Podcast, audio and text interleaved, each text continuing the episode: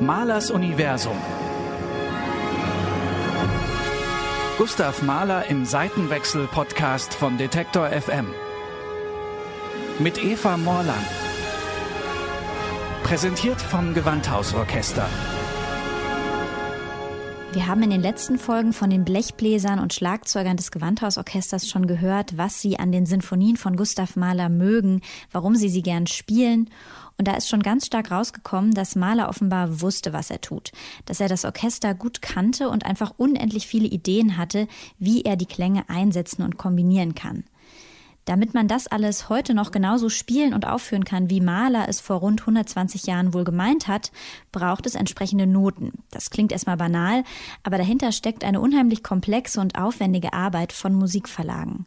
Und da wollen wir in dieser Folge mal genauer drauf schauen und einen Blick hinter die Kulissen werfen.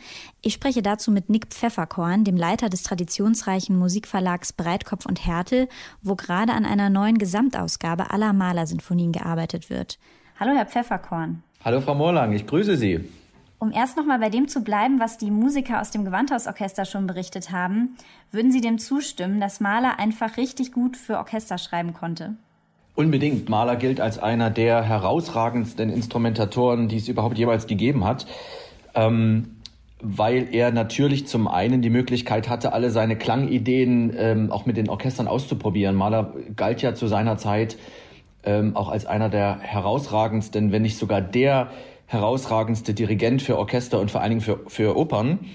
Ähm, und hatte natürlich dann die Möglichkeit, bestimmte Klänge, Klangfarben, Instrumentenkombinationen innerhalb des Orchesters auch durchaus auszuprobieren. Und von daher war er nicht nur ein unglaublich guter Komponist, sondern eben auch ein Instrumentator, der aus der Praxis kam. Mhm. Und ist es aus heutiger Sicht denn noch einfach nachzuvollziehen, welche Klänge genau er da haben wollte?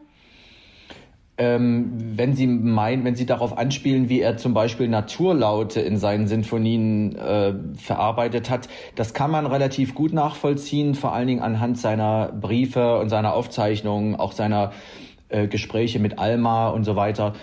Ähm, es gibt zum Beispiel eine schöne Anekdote aus der dritten Sinfonie. Da gibt es äh, im ersten Satz, ähm, was ja im Grunde dieser, diese, äh, dieses Pan-Motiv ist, Pan erwacht und der Sommer marschiert ein. Das sind alles diese programmatischen Hinweise, die sich im Autograph zum Beispiel noch finden. Falls vielleicht nicht alle wissen, was Autograph ist, also das ist die, die Handschrift quasi genau. von Mahler selbst. Das Autograph, Auto selbst, Graph schreiben, ist im Grunde die, ähm, ja, die eigenhändige ähm, Handschrift ist jetzt doppelt gemoppelt, aber im Grunde das Autograph ist die Handschrift des Komponisten. Und da hat er teilweise programmatische Hinweise, gerade bei der dritten Sinfonie, verwendet, die er dann später getilgt hat.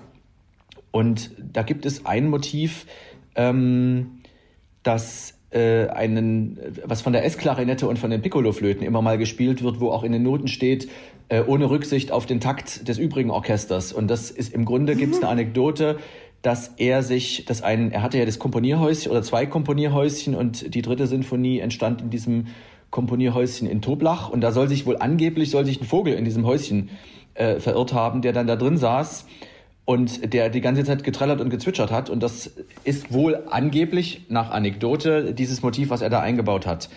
Ähm, deswegen auch so, so unrhythmisch.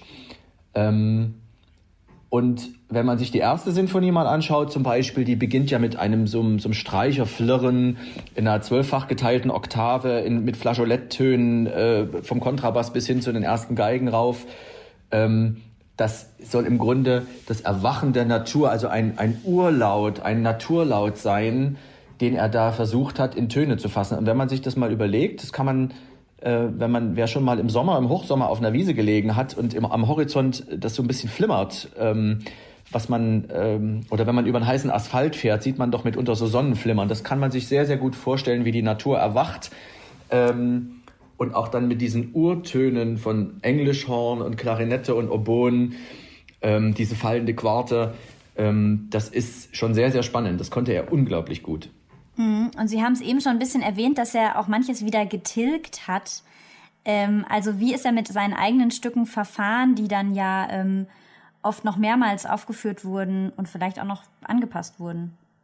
Also ähm, Mahler ähm, ist ein Komponist gewesen, dessen Musik teilweise als Kapellmeistermusik zu seiner Zeit verschrien war, natürlich aber auch von Neidern, das heißt von Komponisten, die eben diese Möglichkeiten des Ausprobierens und des stetigen daran Feilens nicht hatten. Dazu kommt aber, dass Mahler auch situativ sehr, sehr oft angepasst hat. Also er hat seine Werke aufgeführt mit verschiedenen Orchestern und man kann sehr gut nachvollziehen, wenn man sich die verschiedenen Revisionsstufen anschaut ähm, seiner Sinfonien, nicht bei allen, aber bei den meisten kann man sehr, sehr gut nachvollziehen, dass er auch situativ eben angepasst hat, wenn, wenn der S-Klarinettist ähm, zum Beispiel nicht gut drauf war oder bestimmte Töne nicht sauber bekommen hat, dann hat er das eben zum Beispiel in die Flöten oder in die, in die Piccolo-Flöten gelegt. Oder er hat ganz klar auch gesagt, dass bestimmte tiefe Oktaven in den Kontrabässen nur von denjenigen auszuführen sind, die auch äh, diese äh, Kontra-C-Seite, also diese fünfte Seite hatten auf dem Kontrabass. Das war zu der Zeit noch gar nicht so üblich. Da waren die Kontrabässe in der Regel hatten nur vier Seiten. Heute haben sie eigentlich fünf oder heute haben sie fünf. Ähm, oder wenn kein Kontrafagott da war, dann hat er explizit gesagt, dieses, dieser Ton muss unbedingt nur vom Kontrafagott gespielt werden und nicht, ja, nicht eine Oktave höher, weil er genau wusste, was er für eine Klangwelt wollte. Und man kann gut nachvollziehen, insbesondere auch aus seiner Zeit in New York, ähm, wenn ihm Klänge dann doch mit den äh, Situationen des Orchesters nicht gefallen haben. Andersrum auch, wenn besonders gute Musiker oder besonders gute Instrumente in den Orchestern vorhanden waren, dass er dann gesagt hat, das funktioniert hier ähm, zum Beispiel mit der S-Klarinette oder mit den, äh, den Piccolo-Flöten, die er teilweise in unglaubliche Höhen treibt, ähm, was sich andere Komponisten einfach nicht gewagt haben. Mhm. Er hat ja in seiner täglichen Arbeit dann auch ganz viel die Werke anderer aufgeführt ähm, als Musikdirektor, als Dirigent und hat sich da mit den Noten auseinandergesetzt und da teilweise wahrscheinlich auch eingegriffen und angepasst. Können Sie da vielleicht so ein paar Beispiele geben? Ähm, ja, das wird ja in der, in der Musikwissenschaft oder auch gerade von, von Dirigenten äh, wird das ja so ein bisschen zwiespältig gesehen, ob man sich wagen darf, äh, an einer neunten, an, der, an einer Instrumentation der neunten von Beethoven rumzu doktern oder rumzufuschen oder rumzuretuschieren, wie das bei Maler, man nennt, spricht heute im Allgemeinen von Malers Retuschen in diesen Werken. Aber er hat das insbesondere, er hat es bei vielen, vielen Beethoven-Sinfonien gemacht, bei allen Schumann-Sinfonien, er hat auch Bach äh, Orchestersuiten anders instrumentiert. Natürlich, äh, das haben auch andere Leute gemacht. Also äh, Ferruccio Bosoni zum Beispiel hat ja auch ähm, den gesamten Bach im Grunde in einer Weise äh, ähm, ja bearbeitet, wie es dem Zeitgeschmack entsprach. Beim Maler kam aber hinzu, dass er eben genau Vorstellungen hatte, wie sowas klingen sollte oder könnte im Orchester. Und gemeinhin wird ja auch gesagt, dass zum Beispiel Robert Schumann nicht unbedingt der begnadetste Instrumentator war. Also bei Schumann spielen ganz oft alle alles und da, da wurschtelt und, und murmelt und ähm, ähm, mulmt recht viel im, im, im Tutti rum. Wunderschöne äh, Orchesterpass oder wunderschöne Instrumentalpassagen, die einfach im Tutti untergehen. Die hat Mahler sehr transparent mitunter dann herausgearbeitet, indem er sie zum Beispiel ähm, von den Fagotten, die dann einfach im Tutti nicht so gut durchkommen, insbesondere wenn es bei Schumann nur zwei waren, zum Beispiel in die Posaunen gelegt hat, ähm, um einfach bestimmte äh, Sachen plastischer oder, oder besser hörbar zu machen. Er hat Instrumentationen bei Schumann insbesondere ausgedünnt, ähm, und bei Beethoven in der neunten Sinfonie genauso. Natürlich fragt man sich heute, hm, sollte man das machen? Darf man das machen? Mahler war einfach ein Praktiker. Der hat einfach gesagt, das ist mir zu leise an der Stelle, das höre ich nicht. Die Fagotte kommen nicht durch. Und ich bin mir relativ sicher, dass es bei ihm ausschließlich praktische Gründe hatte oder um ein perfektes ähm, Klangerlebnis zu erzielen.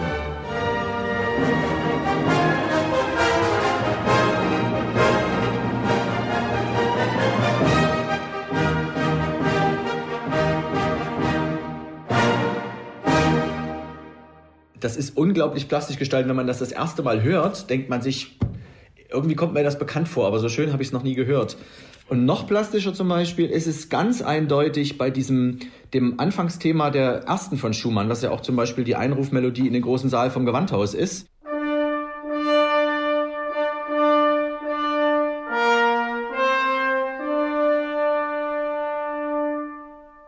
Und beim Maler, also in dieser Malerfassung ist sie, glaube ich, eine Quarte tiefer. Das hört man sehr deutlich. Und ich meine mich auch zu erinnern, als diese CD-Produktion gemacht wurde mit Chai und dem Gewandhaus, dass man das eine Zeit lang ausgetauscht hat. Äh, diese Einrufmelodie auch im, im, für den großen Saal und dann viele Leute da standen und sich am Kopf gekratzt haben, Moment mal, das klang doch aber sonst immer anders.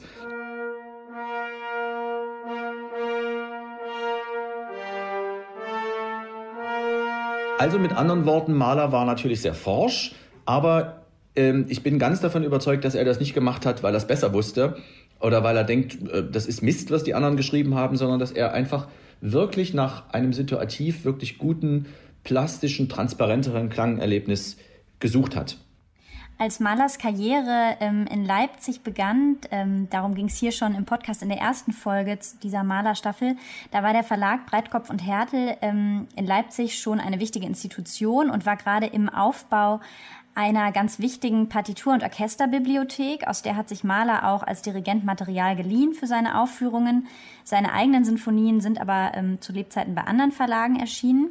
Und das Material, das so in den letzten Jahrzehnten ähm, benutzt wurde, um Mahlers Sinfonien aufzuführen, das stammt aus ähm, den Bänden einer kritischen Gesamtausgabe, die ab 1960 erschien bei verschiedenen Verlagen, unter anderem Universaledition und Peters.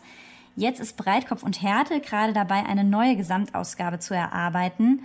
Da interessiert mich natürlich brennend, was wird da jetzt anders sein? Was weiß man heute, was man damals nicht wusste oder vielleicht was einfach geschmacklich anders gemacht wurde? Spannend, dass Sie fragen und vor allem diese Einleitung. Natürlich, Mahler war ein großer äh, Fan von Breitkopf und äh, viele oder die meisten seiner Handexemplare zu dieser Zeit von Werken, die er dirigiert hat, die waren natürlich aus der Breitkopf-Partitur- und Orchesterbibliothek. Und Mahler hat sich 1896 eben selbst bei Breitkopf beworben, ähm, auf Empfehlung von Arthur Nickisch übrigens. Ähm, und diesen Brief ähm, haben wir auch vor zwei Jahren erst in unserem Archiv entdeckt diesen Bewerbungsbrief von Mahler. Und das war zum Beispiel einer der Fehler, die, die der Verlag im, um die Jahrhundertwende gemacht hat, Mahler ähm, als Komponisten nicht zu akzeptieren und auch als Neutöner abzulehnen. Und man wollte damals auch bei anderen Verlagen, die ihn dann schließlich genommen haben, wollte man keine Hypothek auf Mahler aufnehmen, indem man gesagt hat, man druckt das Orchestermaterial in einer wirklich großen Auflage das äh, nur als Nebengleis im Übrigen, dass eigentlich mit den Sinfonien von Gustav Mahler die Idee des sogenannten Leihmaterials überhaupt erst geboren wurde, dass man gesagt hat, wir nehmen das, wir drucken das, aber wir, wir, das, das lohnt sich nicht, das in so einer großen Auflage herzustellen, weil das nicht verkauft wird. Also ging man hin, hm. hat also eine äh, bestimmte Anzahl von Orchestersets gedruckt oder hergestellt und hat die dann an die Orchester verliehen. Und damit war das Leihmaterial geboren. Bis zu diesem äh, Zeitpunkt äh, wurden sämtliche Orchester- und Bühnenmateriale übrigens auch, die wurden verkauft. Ganz klar. Und ähm, Mahler war mit seinen Sinfonien, auch mit diesen riesig besetzten äh, Orchesterapparaten, natürlich hat man gesagt, ähm, na der spinnt doch, das wird doch sowieso nicht gespielt. Und wenn, dann braucht man da riesige Orchester dafür. Und im Grunde war es ja auch so, bis eigentlich Mitte des 20. Jahrhunderts, dass Mahlers Werke ganz, ganz, ganz selten gespielt wurden. Und maßgeblich eigentlich für eine Malerrenaissance war Leonard Bernstein, oder Bernstein, je nachdem, wie man ihn ausspricht, der Malers oder dessen große Liebe Maler gewesen ist und der sich unglaublich für die Renaissance der malerischen Werke eingesetzt hat und hat ja dann eben mit den New Yorker Philharmonikern und vor allen Dingen mit den Wiener Philharmonikern die ersten Maler-Gesamteinspielungen überhaupt vorgelegt. Und damit begann die Malerrenaissance und damit begann dann auch die Arbeit an dieser von Ihnen angesprochenen kritischen Gesamtausgabe, und natürlich war damals zu der Zeit, wir sprechen also Ende der 50er, Anfang der 60er Jahre, ähm, war man in der Quellenforschung, steckte man noch in den Kinderschuhen. Man wusste, man wusste von der Mehrheit Malers Werken überhaupt nicht, wo sich die Quellen befinden, also wo die Partituren lagen, wo äh, Malers Handexemplare seiner eigenen Partituren lagen, wie, wie die Werkgenese überhaupt gewesen ist wie Mahler äh, seine, seine Werke immer wieder revidiert hat und vor allen Dingen warum. Das hat sich also in den letzten Jahrzehnten erst rauskristallisiert mit, den, mit dem Internationalen Bibliothekenverbund, mit Malerforschern, die also ganz intensiv ähm, auch die Quellen zusammengetragen haben. Und gerade bei Malerswerken bis heute ist das keinesfalls abgeschlossen zu sagen, man weiß von allen Partituren, die Maler benutzt hat, wo sie liegen und wie sie chronologisch einzuordnen sind. Das ist eine Sisyphos-Arbeit. Er hat ähm, zum Beispiel ganz oft seine eigenen Partituren gehabt, hat dann seine, hat Änderungen eines bestimmten, man muss auch sagen, nicht die Änderungen. Es gab nicht beim Maler die Änderungen, es kam immer neue dazu. Er hat auch Änderungen wieder zurückgenommen, hat die dann in seine eigenen Partituren übertragen, hat dann diese Partitur zum Beispiel an andere Dirigenten geschickt, Willem Mengelberg nach Amsterdam zum Beispiel, hat gesagt, sie müssen unbedingt das, was hier mit roter Dinte, Mahler hat immer Dinte geschrieben, äh, was hier mit roter Dinte eingetragen ist, muss in die Orchesterstimmen. Achten Sie unbedingt darauf. Ähm, dann sind also diese Handexemplare zum Beispiel zu Mengelberg gegangen, sind dann aber dort verblieben. Mahler hat wieder ein anderes Handexemplar genommen, hat dort wieder Revision eingetragen, die teilweise eben nicht vollständig gewesen sind oder ihm sind wieder neue Sachen eingefallen, die er geändert haben wollte. Und Mahler schickte auch dann diese Korrekturen eigentlich recht zuverlässig an seine Verleger und hat darum gebeten, dass unbedingt diese Korrekturen in die neuen Platten einzuarbeiten sind.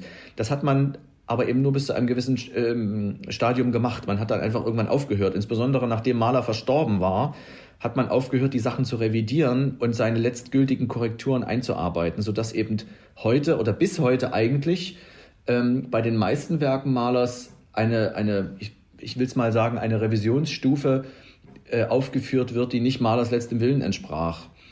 Und wir sind jetzt hingegangen und haben gesagt, wir fangen nochmal ganz von vorne an. Und haben wirklich also Stein um Stein umgedreht, haben, jede, haben versucht, chronologisch minutiös nachzuvollziehen, wann ist welche Partitur zu welchem Dirigenten gegangen, was wurde dann da verändert. Also im Grunde sind Malers Werke immer ein Work in Progress gewesen. Und ich bin mir sicher, nicht nur ich, sondern auch die Malergemeinschaft ist sich sicher, wenn Maler heute noch leben würde, dann hätte er nicht nur seine, seine zehnte Sinfonie natürlich hoffentlich vollendet, hätte, hätte vielleicht sogar eine elfte und eine zwölfte geschrieben, aber er würde vor allen Dingen ähm, mit an Wahrscheinlichkeit grenzender Sicherheit immer noch an seinen Sinfonien feilen und rumdoktern und seine, seine Instrumentation perfektionieren, weil er ein, ein absoluter Klangperfektionist gewesen ist. Spannend wäre auch gewesen, das ist natürlich jetzt rein hypothetisch, aber wie wäre er damit umgegangen mit der mit der neuen Bauart von Instrumenten, mit den, mit den Möglichkeiten, die zum Beispiel dann die, die Ventilhörner der nächsten Generationen geboten haben, so wie wir sie heute kennen, ähm, hätte er dann noch ganz andere Klangfarben vielleicht ins Orchester gebracht, wie das ja zum Beispiel dann auch Richard Strauss gemacht hat, ähm, der ja dann 1949 verstorben ähm, noch ganz andere klangliche Möglichkeiten miterlebt hat. Ist unglaublich spannend, aber zu Ihrer Frage eigentlich, ähm, wir haben nochmal ganz von vorne angefangen. Und die erste ist Sinfonie und die vierte sind jetzt veröffentlicht. Und gerade gestern habe ich die Freigabe gegeben für die dritte Sinfonie, für den sogenannten Aushänger. Das heißt, gedruckt ist sie, jetzt wird sie nur noch gebunden und dann kommt im März für die dritte Sinfonie äh, veröffentlicht. Im Übrigen der größte Stapel an Noten, den wir jemals im Verlag hatten für ein einzelnes Werk, das sind 2600 äh, nur Stimmenseiten, Orchesterstimmen. Und damit sind die Streicher nur einfach gemeint. 2600 Seiten. Oha. Ähm, können Sie denn sagen, wie lange dann insgesamt die Arbeit an dieser Gesamtausgabe dauert, noch dauern wird? Ja, also wir haben uns vorgenommen, wir machen alle Sinfonien, alle Sinfonien, also alle neuneinhalb. Von der zehnten gibt's ja eben, ist ja leider nicht vollständig, plus das Lied von der Erde. Und wir haben uns vorgenommen, jedes Jahr einen Band zu veröffentlichen. Bisher sind wir gut dabei. Also wir haben jetzt ähm, 19 erschien die erste Sinfonie, 20 die vierte, jetzt 21 kommt die dritte und das Lied von der Erde sind auch die Orchesterstimmen bereits, ich glaube, in der zweiten Korrekturfahne schon. Also die wird dann Ende dieses oder Anfang nächsten Jahres erscheinen.